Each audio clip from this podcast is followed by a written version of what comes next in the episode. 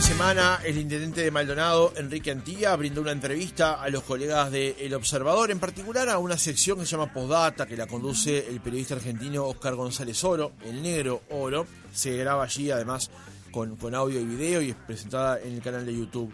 Una de las preguntas que le hace González Oro es cómo ve la tolerancia cero con el alcohol. Y ahí Antía dice, yo tengo mi diferencia ahí porque esa medida fue tomada en un momento donde estaba el Frente Amplio en el gobierno y yo estaba en la Comisión de Transporte del Senado. Y en otro tramo de esa misma respuesta dice, y la verdad es que el cero atenta contra aquellas reuniones familiares donde tomás una copa o una cervecita. Antes era 0,3 y ese margen te permite medirte. Agarrabas la práctica, sabías que tomando algo no te daba, Ahora, si es cero y tomás un sorbo, marchaste. Entonces decís, bueno, me tomo la botella. Ya que marcho, marcho con todo, dice el intendente de Maldonado, Enrique Antía. ¿Cómo se vienen estas declaraciones desde la UNACEB, la Unidad Nacional de Seguridad Vial? Estamos en línea con Carlos Mansor, director de la misma. Mansor, ¿cómo le va? Buenos días. ¿Cómo está? Mucho gusto. El gusto es nuestro. Mansor, ¿cómo leyó las declaraciones del intendente Antía?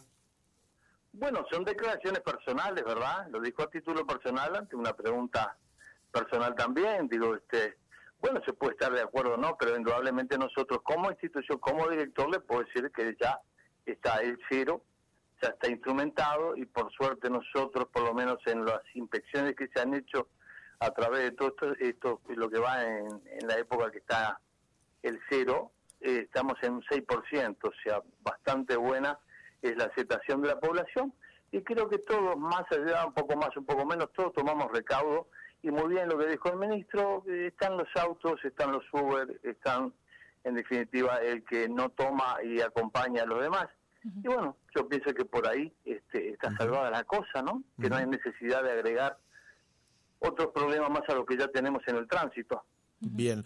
Mansor, entonces, podemos decir que hoy desde la UNACEB o el Poder Ejecutivo en ningún caso está planteado eh, modificar el cero, digamos, ¿no? No, no, por supuesto, por supuesto le digo que fue una declaración personal, lo cual propuesta acá no hay ninguna.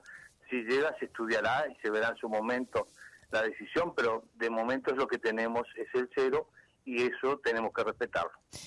Mansor, ¿y hay evidencia de esto que sostiene, por ejemplo, Antía, que dice que en realidad como uno ya está jugado, en vez de tomar una copa, se toma toda una botella? Le pregunto en relación a, las espirometrías positivas, a los valores que dan. ¿Cuál es la experiencia que tiene la UNACEB? ¿Son siempre por arriba del 0,3?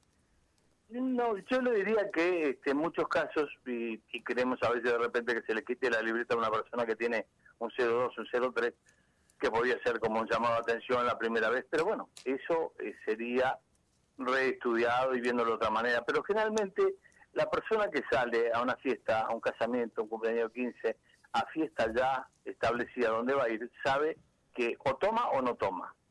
este, la mayoría, este, usted ve en los casamientos, en los cumpleaños, se fletan este, Avant o, o este Omnibus, para que la gente beba tranquilo, pase tranquilo y vuelva a su casa sin problema ninguno. este, en otros casos están las, esas de repente imprevistos, que se dan reuniones, que bueno, ahí de repente alguno puede pensar en eso. Yo no pensaría nunca en la máxima, ¿no? Siempre uno pensando que el diablo mete la cola, digo, mejor me tomo una Coca-Cola y después cuando llego a casa tranquilo tomaré este o brindaré de otra manera. Entiendo que de repente en la parte familiar puede afectar de repente la alegría o, el momento de pasar, pero yo pienso que mejor este ese momento de alegría dejarlo de costado y volver sano y salvo a su casa, ¿verdad? Ahora, Mansola, a jugar por lo que usted me dice, tal vez usted no estaría tan en desacuerdo con implementar un matiz a la hora del el primer positivo eh, con alcohol, digamos, que sea retirar la libreta. Eh, eh, ¿Puedo interpretarlo correctamente? Que lo que llegue, la propuesta que llegue se estudia sin problema.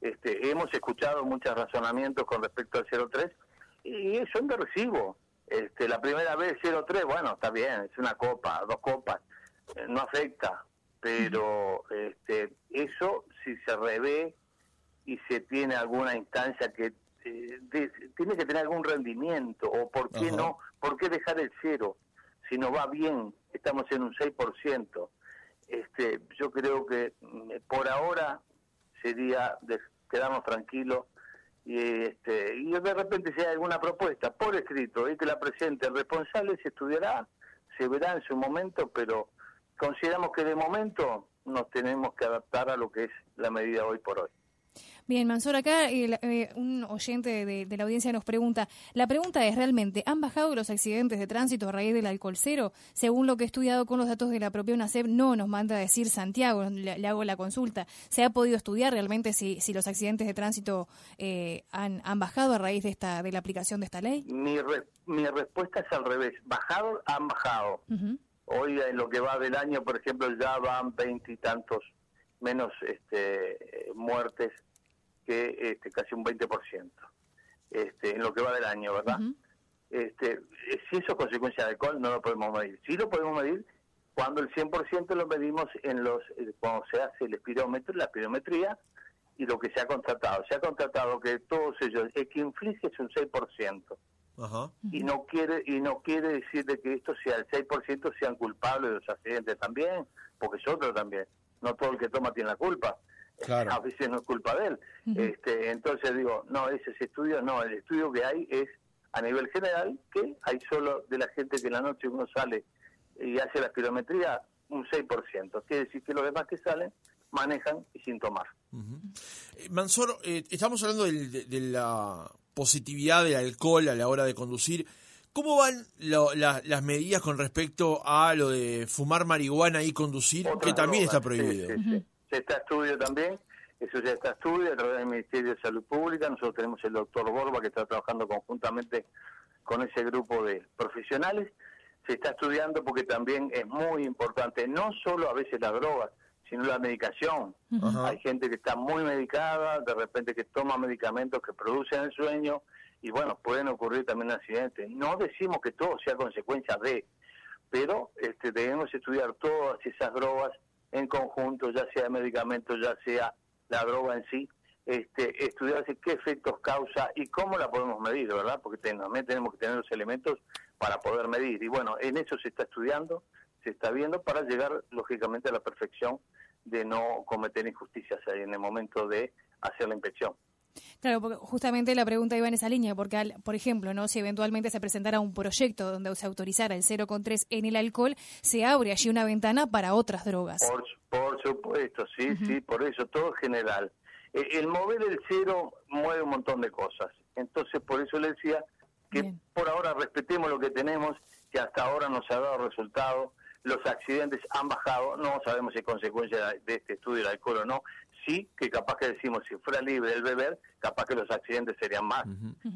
La verdad que en el momento han sido menos, se está respetando, se están haciendo las inspecciones y el respeto es casi, eh, tendría que ser cero, ¿verdad? Pero estamos en un 6% que es bajo y bueno, creemos que entonces la gente lo está aceptando. ¿Cómo aceptamos el sol en la playa? Por ejemplo, usted ve que a las horas pico la gente se va a la playa, por ejemplo, ya no tiramos los, arrojamos los papeles tan fácilmente a la calle. Digo, todo es un tema de conciencia y es un tema de educación. Casi le diría hasta cultural.